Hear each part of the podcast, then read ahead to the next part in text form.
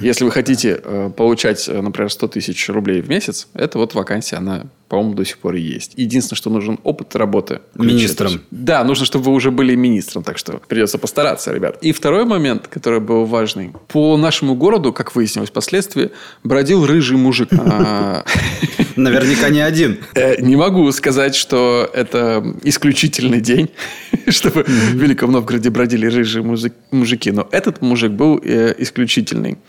Его зовут Кристофер Хивью. Я не знаю, подсказывает ли тебе что-нибудь это имя и фамилия, но если я тебе скажу, что Тормунд – убийца великанов. А, Да-да-да, это из э, «Игры престолов», рыжий. Все верно. И Кристофер Хивью гулял по Великому Новгороду.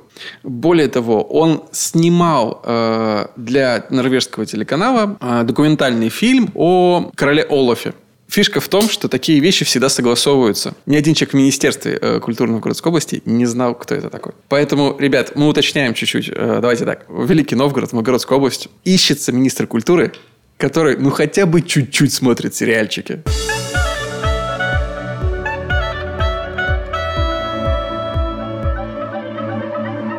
Привет! И добро пожаловать в авторскую комнату. Это подкаст от сценаристов для сценаристов о всеми нами так любимом сценарном мастерстве. Очередной для вас четверг. На проводе у меня Александр Вялых, чуть старше, чем в прошлый раз. Чем вчера. Чуть старше, чем вчера, но все такой же свежий, бодрый и полный сил. Да, Александр? Нет. Расскажи, как ты себя чувствуешь после Я... вчерашнего дня рождения. 36 лет, это, похоже, уже тяжелее как-то пе- переживать все. Все эти вечеринки. Я более-менее выспался. Сегодня день у меня, ну так, не загружен был, поэтому я весь день собирался с силами, чтобы записать наш подкаст. То есть ты все освободил, оставил только одну задачу себе на сегодня. И Самое вот её важное. ты- Кстати, я вот что подумал. Да. Так случилось, что я был вчера у тебя на дне рождения, и меня посетила интересная мысль. В принципе, на твой день рождения можно было продавать билеты. Потому что в теории вчера он выглядел как небольшой такой сценарный мастер-класс, но зато от э, ведущих э, лидеров индустрии. Да, все там были. Там был Костя Майер, там был Давид Качаров, там были куча еще разных сценаристов, креативных продюсеров, все прочее. В принципе, разговоры... Хотя мне хотелось, вот честно скажу, вчера мне впервые не хотелось обсуждать работу. И когда начали там перемывать косточки последним вышедшим фильмом и сериалом, я почувствовал себя таким уставшим. И мне настолько хотелось, чтобы все это прекратилось и просто поиграть э, в фифу с, с нормальными ребятами. Но нет, это невозможно. Когда в комнате собирается больше одного сценариста, они сразу начинают обсуждать сценарное мастерство. Ну да, индустрия. Я думаю, что да, если бы вчера на нас упала бомба, то ин- индустрия подзавязла бы на какое-то время, мне кажется. Ну, я бы не стал приписывать нам излишние заслуги. Свято место пусто не бывает. Я уверен, что Родина полна талантов, просто они еще пока себя не проявили. Слушай, что я хотел тебе сегодня сказать к нашему основному топику. Дело в том, что, готовясь к нашему подкасту, вообще даже готовясь к его созданию, я, естественно, проверял территорию. Сценарный подкаст. Оказалось, что таковых немного, то есть нет. Но почти. Дело в том, что я наткнулся на один подкаст, который называется «Не по сценарию», где ребята из э, Ближней Азии обсуждали просто какие-то сценарные истории. Ребята были не профессионалы. Они подходили к этому вопросу очень рьяно, с, э, явно с любовью к тому, что они хотели обсуждать, но, знаешь, какими-то погрешностями в теории, назовем это так. Сейчас, к сожалению, я пытался сегодня послушать э, этот подкаст, чтобы найти точное место, но, к сожалению, видимо, исходники уже исчезли, и на площадках их не послушать. Ну, на Кастбокс мне это не удалось. Может быть, где-то еще я смогу их найти когда-нибудь. Если у меня вдруг возникнет такое желание. Но почему я хотел послушать? Дело в том, что когда я их слушал прошлой весной, мне ухо резанул один момент. Собственно, из чего я сделал вывод, что ребята не совсем профессионалы. Когда они обсуждали разницу между сценарием и литературным произведением, один из них, э, там были две девушки и юноша, юноша сказал, что ну, сценарий писать легче, чем книгу. А девушки такие, да, да, почему?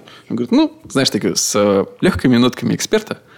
Он говорит, ну, потому что сценарий – это на самом деле то же самое литературное произведение, но только ты не утруждаешь себя красивостями. Ну, словами и украшениями. Знаешь, вот это вот э, смеркалось, и вечер переливался всеми цветами токсичный ужин, ну, что-то вот в, в этом духе. То есть, если ты пишешь литературное произведение и вот это вот всю красоту выкидываешь, по факту в итоге ты получаешь сценарий. Но мне кажется, это не совсем так. Вот мне кажется, что это совсем не так.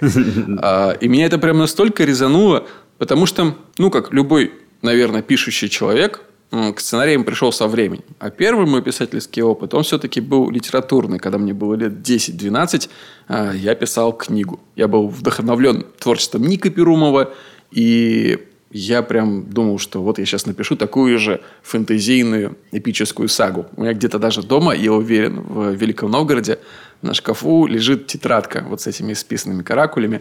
Я даже там картинки рисовал, образы персонажей. Было бы интересно mm-hmm. когда-нибудь снова найти. Но Суть в том, что когда я первый раз занялся сценариями и пришел в настоящую сценарную комнату, полную профессионалов, первый сценарий, который я свой написал, диалоги, и их почитали, первые правки, э, которые мне пришли, были следующими. Меньше литературщины. И это меня в тот момент прям, знаешь, ну, удивило. Удивило. И даже в какой-то... Да, в какой-то момент даже оскорбило. Типа, как это меньше литературщины? Я же старался. Я же не просто сухо излагаю. Он пошел, он сделал. Нет, он стремительно ворвался, словно... Я и пить... Понимаешь? Вот это самый важный момент. Я даже метафоры использовал. Сравнение. Он ворвался не просто, а ворвался как кто-то. А что ты по этому поводу думаешь? Много, короче говоря, разных есть мнений, мне кажется, на этот счет. Я не против э, использования литературных оборотов э, и сравнений, ну, всех литературных приемов в сценарии. Потому что мне кажется, что это точнее передает э, какие-то нюансы. Короче говоря, если литература по делу, если она э, описывает э, что-то конкретное, передает какую-то конкретную эмоцию, то в принципе это неплохо. Есть такой момент, что можно заиграться, и там потом время невозможно будет посчитать, сколько э, сценарий идет у тебя, потому что у тебя там очень много красивых оборотов написано, а по факту, ну, из страницы идут, хронометраж считается, а по факту там ничего нет, там просто эмоциональное какое-то, эмоциональное описание или еще что-то такое, которое не занимает экранного времени. Есть, мне кажется, производственные проблемы в крупных каких-то описательных обязательных э, кусках. Но вообще я считаю, что это неплохо. Хотя вот э, я знаю, что Молчанов на своих курсах, э, он сильно против литературы.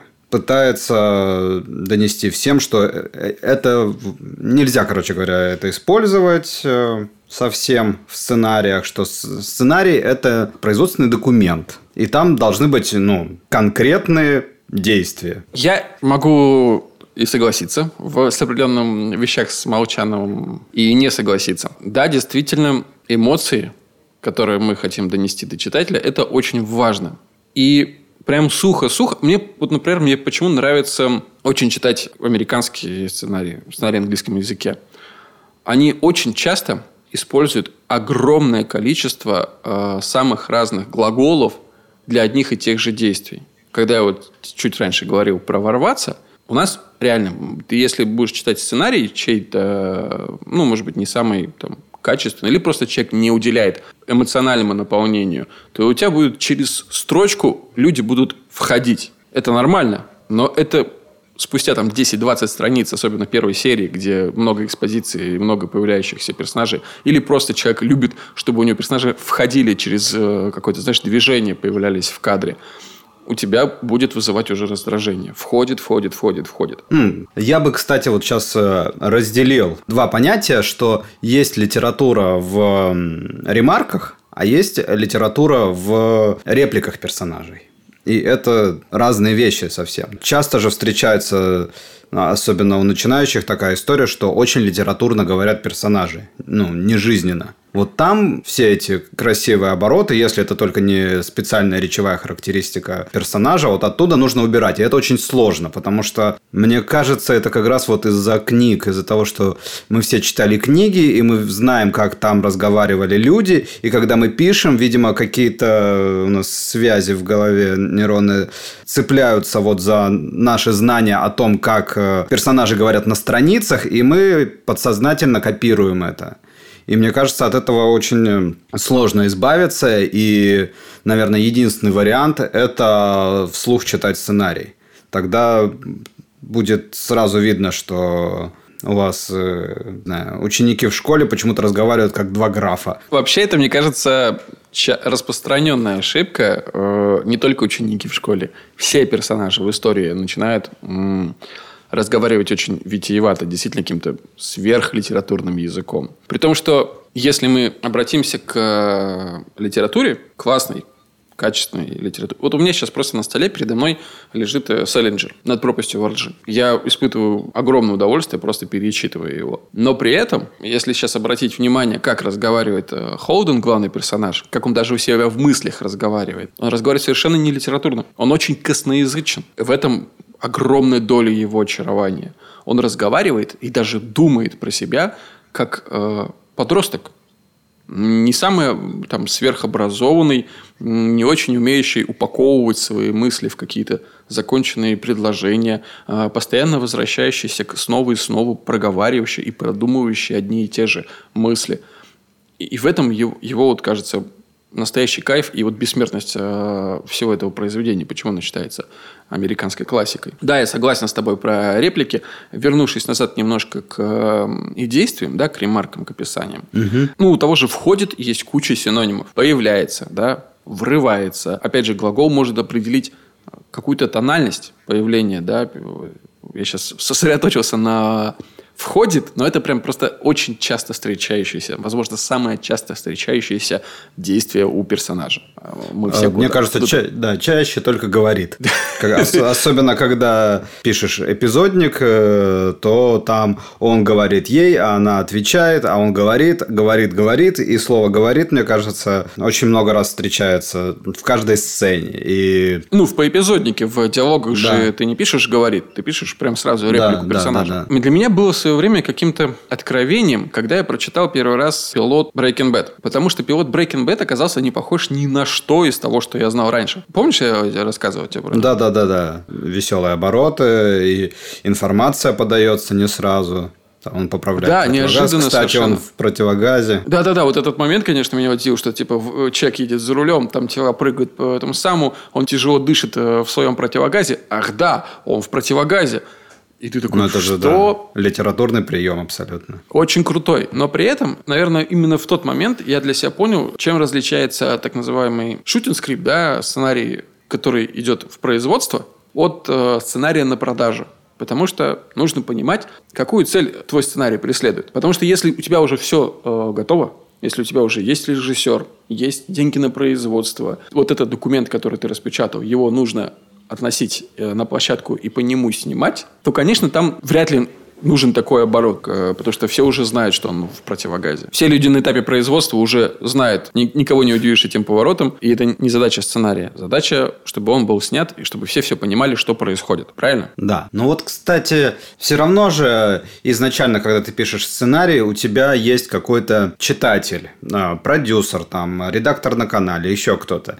И мне кажется, в первую, ну, надо заботиться о читателе, надо стараться интересно доносить информацию, э, потому что, ну, все равно действительно этот сценарий будет оценивать. Если он уже принят, если у вас уже идет э, действительно подготовка к э, съемкам, тогда можно это все потом срезать. Но изначально, мне кажется, надо, надо писать интересно. Интересно Согласен. и коротко. Это вот две самые такие задачи, которые встречаются в сценариях, те рамки, которые, с одной стороны, зажимают, с другой стороны, могут позволить э, писать круто. И вот здесь мы возвращаемся назад к э, тому, с чего мы начинали, собственно, с истории про подкаст. Про мнение, что сценарий писать легче, чем книгу. Мне кажется, в итоге сейчас Хотя мне трудно говорить, потому что ни одной книги я не написал до конца, в отличие от сценария. Но из того опыта, который у меня есть, сценарий написать значительно тяжелее. Во-первых, естественно, из-за великого правила. У тебя огромное количество ограничений. Великое правило «показывай, не рассказывай». Все ограничения, которые на тебя накладывает именно визуальный способ передачи информации, отсутствие внутреннего голоса персонажа, отсутствие возможности описать как-то его внутренние переживания ничем другим, кроме как непосредственно действиями этого персонажа. Да, и, и с этим связано, мне кажется, то, что книги очень э, тяжело экранизировать. Очень мало фильмов, которые сняты по книге и оказались лучше книги, потому что это сложнее, действительно, нету голоса. Вот очень яркий пример. Недавно вышел этот сериал на Амазоне, мы с тобой обсуждали, где ангел и а, змей. темные предзнаменования. Или там какие-то, Нет, подожди. Да. Предзнаменования. Да, благие или какие-то там еще предзнаменования сейчас. Нил Гейман и Терри Претчет, авторы оригинальной книги. Благие знамения он называется. Вот. Угу. И насколько крутая книжка, и насколько не получился сериал. И потому что они попытались оставить голос, они попытались оставить те шутки, обороты, а там все, короче, на языке построено. Ну, не все, но очень многое. Не удалось э, перенести на экран это все. То есть они попытались оставить язык книги в сериале, и это вообще не сработало. Да, адаптация это отдельный разговор, тяжелейшая боль. Очень часто, опять же, ошибка новичка. Люди считают, вот у меня есть литературное произведение, повесть, рассказ – и давай-ка я из него сделаю сценарий. Поверьте, а, в разы тяжелее написать сценарий по литературному произведению существующему, чем написать новую историю с, сразу вот а, в формате сценария. Вы по-другому будете писать, вы по-другому будете подходить к языку изложения. Опять же, возвращаясь чуть-чуть назад, надо понимать, какие задачи вы решаете. Все-таки большинство сценариев – это сценарии на продажу. И в таком случае здесь все-таки нужно искать золотую середину между условным молчановским Холокост хотел Правилом. сказать. Молчановским геноцидом литературщины, да, и э, откровенной какой-то литературной формой сценария. Емко, коротко, но при этом передавая эмоции, которые бы испытал читатель, чтобы он при этом не заскучал от однообразия ремарок и описаний – чтобы чтение сценария доставляло ему удовольствие. Вот это очень важный момент.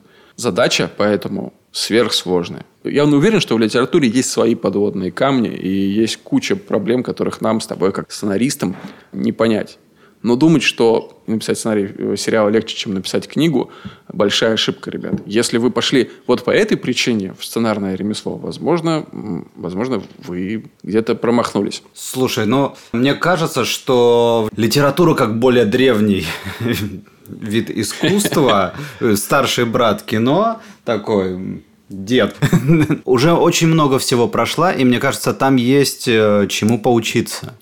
Я вот часто обращаю внимание на то именно каким языком написан, написана книжка, роман, и как его можно применить к сценарию. То есть, вот, допустим, я там к своему, конечно, стыду только недавно прочитал 451 э, градус по Фаренгейту Рэя угу. Брэдбери.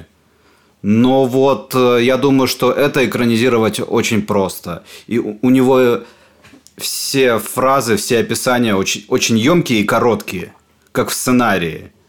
Оно прямо как будто сразу у тебя кадры в голове рисуются. Он очень коротко, там, отблеск там-то, лицо такое-то, там, э, наступил сапог. И вот он как будто бы кадрами мыслит. Это очень круто. Я часто ищу таких писателей, не очень много знаю, к сожалению. И если кто-то будет слушать э, подкаст и знает таких писателей, то напишите нам. Я с удовольствием что-то такое почитаю. Когда писатель в книге пишет емко, коротко, но очень образно. Это... Ну, прямо он пишет сценами. Вот как раз, э, нет, по-моему, недавно, год назад мы разговаривали по этому поводу. Помнишь, э, с Антоном Зайцевым, продюсером Good Story, и он советовал книгу, я ее, к сожалению, так и не прочитал, э, начал, но не смог осилить, потому что это гигантское произведение. «Свечка» Валерия Золотуха. Ты не читал? Нет, нет. Э, вот прям, вот даже то, что, ту часть, которую я осилил, человек буквально мыслит сценами. Очень... Э, вся книга написана такая. Там огромный, многотомная, четыре части с приложением и эпилогом. Прям огромный роман про человека, который э, по случайности оказывается в местах лишения свободы в России вот там в конце 90-х. Это там прям тяжелое произведение, но при этом написано очень ярко и образно. И мне кажется, что такую книгу, например, экранизировать было бы, ну, не сказать, что прям легко, ну, значительно проще, чем большинство литературных произведений. Еще одна форма работы над сценарием, которую я не так давно обсуждал с одним из сценаристов, мы дискутировали по поводу литературного формата сценария. Потому что мы сейчас в большинстве своем работаем по так называемой американке, хотя я давно уже не слышал даже самого этого определения потому что он настолько вытеснил все другие формы сценария, что не нуждается в отдельном имени. Просто вот это сценарная форма, которая сейчас принята всеми, потому что она максимально подходит для производства, э, удобно в написании и, и все. Но существовала же форма... И в чтении, да, еще. Когда, ну, когда актер на площадке сразу видит, где его реплики, где другие, ну, то есть легко ориентироваться в нем. Да, навигация тоже очень важна, согласен. Но существовала форма литературного сценария, которая очень долго была принята э, еще в Советском Союзе, в советском кинематографе. Как ты э, к нему относишься вообще? Работал ли когда-нибудь с ними, сталкивался? Слушай, я только слышал про них. Э, их действительно уже никто не используют. Я, наверное, видел пару таких сценариев. Не знаю, это тяжело читать, потому что э, ты же, когда читаешь сценарий, ты пытаешься понять, что происходит э, на экране, какая картинка, вот. А из такого сценария очень, не знаю, тяжело ее представлять. Они вышли из э, оборота и, наверное, не случайно. Я бы сказал так, если вам нравится писать в э, литературной форме, Скорее всего, вы просто хотите облегчить себе задачу вот именно в процессе написания. Возможно, так вам писать действительно лучше. Но если вы хотите конкурировать, если вы хотите быть конкурентоспособным сейчас, то рано или поздно вам все равно придется перейти к классическому виду вот этой самой американки уже упомянутой. Возможно, вам проще будет тогда написать в форме литературного сценария, но потом все равно переформатировать это в форму американки, но тогда, если честно, ребят, если вы можете это сделать, зачем проделывать двойную работу? Все свои литературные таланты можно вылить в поэпизодник, в синопсис. Потому что он и выглядит как вот краткое изложение. И там можно действительно оторваться по полной. Но если вы хотите писать сценарии, которые потом будут экранизировать вот сегодня, сейчас, там, в будущем году, ну, боюсь, что литературный сценарий это действительно уже мертвый формат, с этим надо смириться. И какое бы ни было в нем очарование, особенно, знаешь, что это вот Эх, как раньше снимали. А ведь снимали ведь потому, что писали вот так? Нет, снимали, потому что так снимали. Ну, блин, были талантливые люди, они снимали так. Было очень много неталантливых фильмов в советскую эпоху. Они тоже были написаны там, литературным сценарием. И это никак не влияло на его качество. Это были просто неталантливые фильмы. Вот и все. А до нас дошли сливки. Да, ты хорошо сказал, на самом деле, про эпизодник. Это вообще отдельная история. Сейчас практически Везде, мне кажется, на каналах ты утверждаешь сначала эпизодники, потом только диалоги. И написать э, эпизодник интересно, сохранить э, пропорцию действия, описания разговора, там, прямых э, каких-то реплик, это очень сложно. И действительно, написать интересный и, там, ну, в нашем случае еще и смешной эпизодник, мне кажется, это, ну, 70% работы. Если он хорошо написан, дальше уже написать серию там или фильм гораздо проще. И вот здесь в эпизодниках точно нужно прибегать к каким-то литературным приемам. Короче, нельзя только подменять действия красивыми описаниями. Действия все равно должны быть. Но читать Что? про эти действия и про эти события должно быть интересно. И должно быть понятно, какие эмоции переживают герои в данный момент. Мне кажется, кто-то мне из американских коллег прямо говорил, у них какая-то есть э, структура вот, написания эпизодников. Она у них прямо в, э, уже на подкорке сидит, но кто-то мне как-то говорил, что обязательно прям вот ты пишешь кто что делает и кто что чувствует, ну, что переживает какие эмоции. Угу. Потому что если написать э, только действия, они будут безэмоциональны. Мы не поймем, о чем история, что персонажи делают. Ну, то есть, точнее, мы поймем, что они делают, но не поймем, зачем и что они чувствуют. А кино это же всегда Если это зеркальные нейроны. Мы эмоции испытываем от того, что герои, персонажи, за которыми мы наблюдаем, испытывают определенные эмоции. Если этих эмоций нет на бумаге, не очень понятно, что мы переживаем, за что и за кого. Что в конечном итоге хотелось сказать? Сценарий писать, ребят, точно не легче, чем литературу. Но и возможно, что и не труднее. Просто я не могу э, здесь утверждать, основываясь на чем-то, кроме собственного опыта. Но последний аргумент в пользу сценарного мастерства. Я дело в том, что слушаю, кроме сценарных, еще литературные подкасты, поскольку сценарных в России мало, а на русском языке все равно что-то послушать хочется, а все-таки смежные как-то профессии. Тут люди пишут, там люди пишут, переживают одни и те же эмоции и так далее. И я слушаю один подкаст. Подкаст называется «Ковендур». Это подкаст четырех молодых писательниц. И они часто делают в конце выпуска рубрику «Домашка по литре».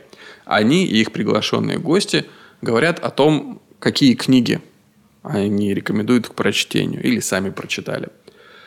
А, и очень часто, когда речь заходит именно про книги о том, как писать, о писательском мастерстве, многие из них и их гостей советуют книги по сценаристике. То есть люди для того, чтобы э, научиться, как писать литературу, читают книги о сценарном мастерстве. По той простой причине, как мне кажется, что да, в принципе, они в сердцевине своей живут, питаются на одном и том же материале. Одними и тем же принципами руководствуются. Но поскольку я не говорю, что литература мертвый жанр, нет, но гораздо больше сейчас возможностей и интереса, как мне кажется, у зрителя вызывает... Ну, блин, мы все смотрим сериалы. Не все из нас читают книги, к сожалению.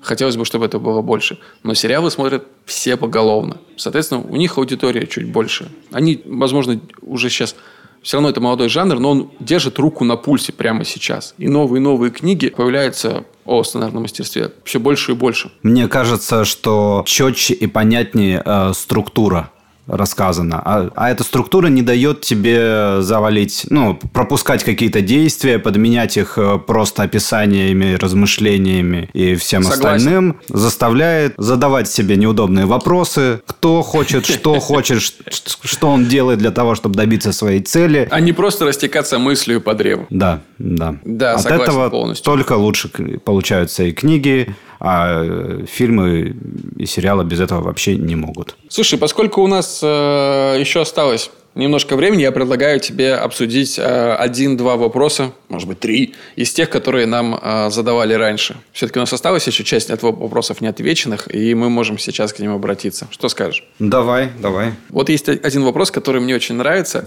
на который мы не ответили в прошлый раз. Роберт Экке спрашивает – за какие работы вам стыдно? Что ты ответишь, Саш, на этот вопрос? Да мне особо, на самом деле, не стыдно. Я же, я же учился. Ну, то есть я понимаю, что то, что я писал на «Счастливых вместе», это было, ну, не очень круто. Но угу. это были мои первые шаги, первые эпизодники, там, первые серии написаны. Чего этого стыдиться-то?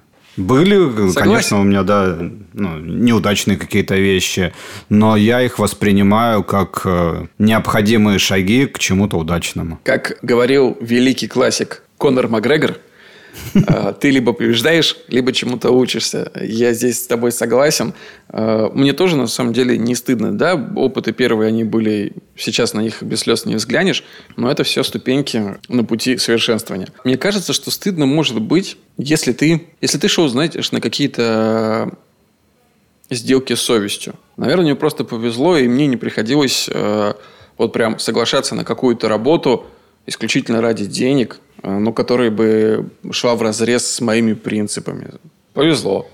Все проекты, в которых я участвовал, а до э, Good Story я еще писал э, мультсериалы для «Дважды два», они, конечно, были топорными, но они были какими-то... Я в них вкладывал что-то искреннее, что было важно для меня. Коряво, косо, тяп-ляп, но я выкладывался до конца. Поэтому это крутое ощущение, когда не стыдно за за творчество. Следующий вопрос. Ваня Поляков спрашивает, чего не хватает российскому кинематографу для полноценной конкуренции с американским? Чего не хватает? Опыта, времени. Ну, то есть, по крайней мере, я буду говорить больше, наверное, за сериалы, так как в этой сфере работаю. В начале двухтысячных мы только-только начали писать э, сериалы. Первые комедии, это вот они появились э, на наших глазах, там, чуть там, старше есть коллеги какие-то, там, я не знаю, там, папины дочки, солдаты, вот это первые там неадаптированные комедии, которые у нас появились на телевидении. Ну, короче говоря, что получилось? Получилось так, что старая школа устарела, а новой не было. И она создается вот прямо сейчас. Вот мы с тобой, мне кажется, практически в авангарде. То есть я думаю, что немного ты знаешь э, авторов э, комедийных, которые там старше тебя. Ну, Слушай, одновременно прозвучало и правдиво, и немножко обидно. Почему-то я испытал э, в этот момент болезненное ощущение. Да. Действительно так. Э, что, чего не хватает, я бы сказал, ну да, действительно не хватает, знаешь, сто лет э, опыта. Вообще, мне кажется, и мы уже об этом, наверное, говорили раньше, сравнивать наш рынок с американским и говорить, что, блин, хотелось бы, чтобы в какой-то момент мы их догнали. Конечно, хотелось бы, но давайте будем реалистами. А, это то же самое, как у меня в свое время были переживания, когда я был помоложе, и все авторы комедии были помоложе. Я переживал за российский футбол. И мне казалось, блин, вот я доживу до того момента, а он реален – когда российская премьер-лига, российские футбольные клубы будут э, разносить всех, и там мадридский Реал, и Барселону, и выиграть Лигу чемпионов снова и снова. Прошли годы, и я могу сказать, что, ну, нет, такого не произойдет, наверное, в, может, в каком-то там далеком-далеком будущем. Для этого нужны какие-то прям капитальные изменения, но в целом ну, у каждого своя ниша. Я сейчас опять перешел на футбольную аналогию, но вот есть голландский футбол, который очень крутой, но никогда не будет прям мега конкурентоспособным большой четверки да, футбольных лиг. Вот точно так же есть Голливуд, который э, впереди планеты всей на основе не только опыта, хотя у них опыта в разы больше, на основе не только кадров, хотя они собирают кадры себе со всего мира, всех лучших забирают, а, таким образом усиливая себя и ослабляя конкурентов. Но еще и, блин, тупо бюджетами. Где-то я недавно слышал, а, что бюджеты нового The Morning Show, который мы обсуждали, да, угу. флагманского сериала Apple TV+, составляет, по-моему, 30 миллионов долларов, 2 миллиарда рублей. Одна серия. Бюджет одной серии не исторического фильма не гига-мега костюмы. Нет, вот реальности сегодняшней. 2 миллиарда рублей одной серии. Ребят, это просто... С этим невозможно конкурировать. С этим невозможно э, гнаться. Ни вот ни здесь, ни сейчас, ни в таких условиях. И еще чуть раньше я слышал, что это непроверенная информация. И я, мне сложно сейчас ее выдавать за истину, как вот в случае с Morning Show. Но это вот в, раз, э, в рамках слухов. Где-то я слышал, что в Голливуде ежегодно зарывается проектов, ну, то есть снимаются, но не выходят никогда, по-моему, на 5 миллиардов. Ну да, понятно, что у них э, настолько большой этот рынок, именно поэтому там за счет объема э, много хороших сериалов. У них хороших сериалов э, примерно столько же, сколько у нас вообще. А надо понимать, что да это только верхушка ну, есть... айсберга, что внизу лежит столько, ну, такого шлака. И еще раз возвращаясь вот к этим цифрам. 5 миллиардов – это э, совокупный рынок, это совокупный э, вот этот вот пузырь денежный всех рекламодателей в России.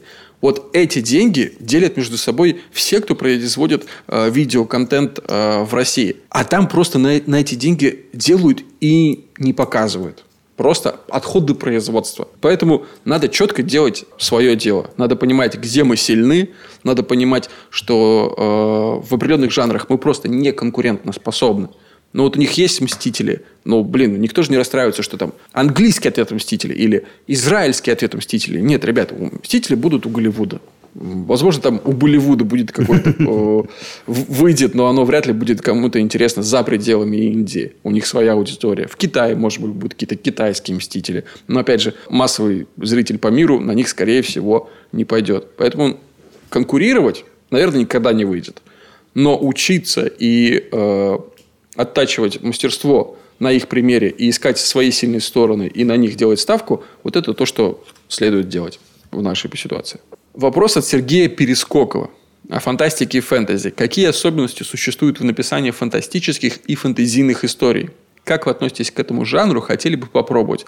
Как, на ваш взгляд, обстоят дела с этими жанрами в России? Это прям сразу три вопроса. Да. Что скажешь, Саша? Мне фэнтези на самом деле нравится, нравится смотреть, читать, но написать и, там, пока, наверное, я не готов. Я, ну, не чувствую в себе, что ли, даже не силы, а запроса. То есть это же все равно о чем-то. То есть вот э, «Властелин колец» – это же, ну там, про зло, про фашизм, про войну. Ну то есть э, у Толкина было сильное желание об этом рассказать. Вот, о том, как это зло появляется, приходит в мир и распространяется и захватывает практически все.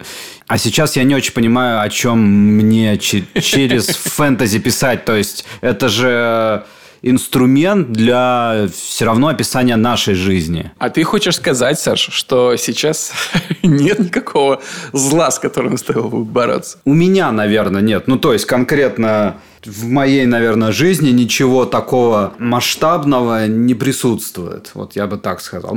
И вообще это сложно на самом деле. То есть э, хорошее фэнтези, мне кажется, написать очень сложно, потому что, во-первых, его много, его много хорошего, а тема-то, ну, достаточно, ну, как бы, каноны загоняют тебя в некие рамки. И чтобы не повториться, не знаю, не знаю, как это написать. Я, я вот, кстати, Гарри Поттер это фэнтези? Да. Можно сказать, что в фэнтези. Мне очень давно хочется придумать, э, вот это называется жанр э, городское фэнтези. То есть попытаться как-то вот наши города наполнить хоть каким-то чудом. Но я не могу придумать. То есть э, я читал некоторые примеры, мне не верится в это все. Это я это понимаю, очень сложная задача, чтобы поверить, Здесь... что рядом с тобой действительно вот есть нечто волшебное, потому что сейчас такой мир э, очень прозрачный, везде камеры, везде все, и объяснить, как этого никто не видит, а вот показать людям, что есть волшебство, не знаю, как решить эту задачу. Задача крутая, если кто-то справится, я буду с удовольствием смотреть, но сам не готов. Вот Прикольно, мы уже как-то говорили про этот э, проект, история, который когда-то выйдет, э, «Территория». Угу. То есть это про современную жизнь, но там они нашли волшебство вот э, в глухих деревнях, в лесах, вот это коми-пермяцкие мифы всякие, там, поклонение медведю, еще что-то такое. То есть вот в тот мир я поверил, но пришлось далеко уехать из города. Да, ага. ты что думаешь? Ну, во-первых, мне кажется, что фэнтези... Я люблю фэнтези очень. Я уже упоминал сегодня и Ника Перумова. Я рос на фэнтези, на Майкле Муркаке, всех-всех-всех. Урсула Лигуин. Все, все, что мог, я читал. Было такое издательство «Северо-Запад». И, наверное, это была единственная литература, которая мне тогда была доступна. Но ты прав в том плане, что фэнтези – это же не просто войны на мечах, э, колдуны и драконы это всегда какое-то отражение реальности, это всегда какое-то очень мощное социальное высказывание. Оно для этого было изобретено. Это как метафора того, что происходит с нами. И поэтому нужно четко понимать, э, какой у тебя внутри запрос есть. Не просто э, рассказать о бравых героях с мощными бицепсами и мечами-бастардами в руках, а что там за этим внутри живет почему ты хочешь так высказаться. Но и есть еще одна проблема, что если ты захочешь все-таки написать фэнтезийное произведение, которых действительно очень много, шансы на экранизацию его резко падают. Просто потому, что это один из самых сложных жанров в производстве. Это визуально всегда очень богато, но, блин, это все, весь этот визуал стоит сумасшедших денег. Костюмы, а, внешность разных рас – какие-то миры, которых, ну, мы, мы это, это же все равно какое-то там не бегство от реальности, но возможность заглянуть в другие миры, которые иначе выглядят. Соответственно, тебе нужно раскрашивать э, нашу реальность, про, просто снимать будет намного тяжелее.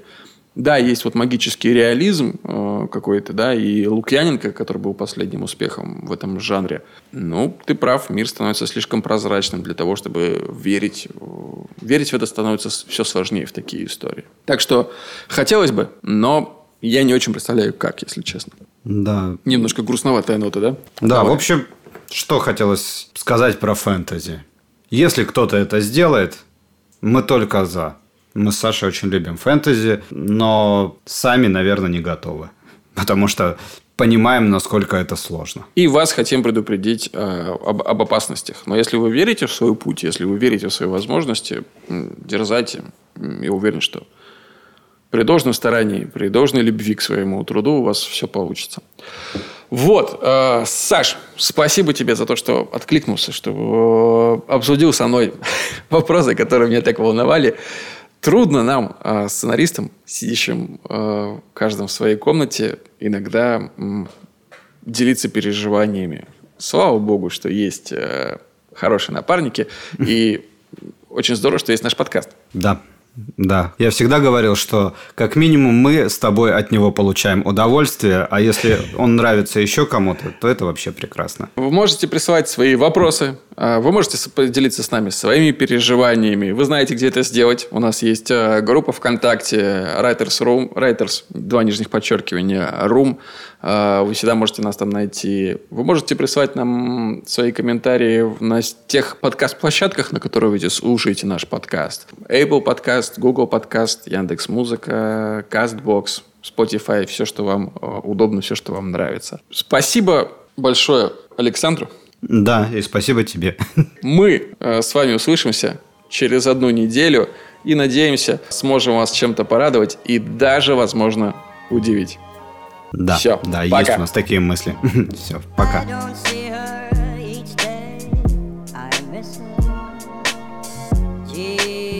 What a thrill each time I kiss her. Believe me, I've got a case on Nancy with a laughing face. I don't see her.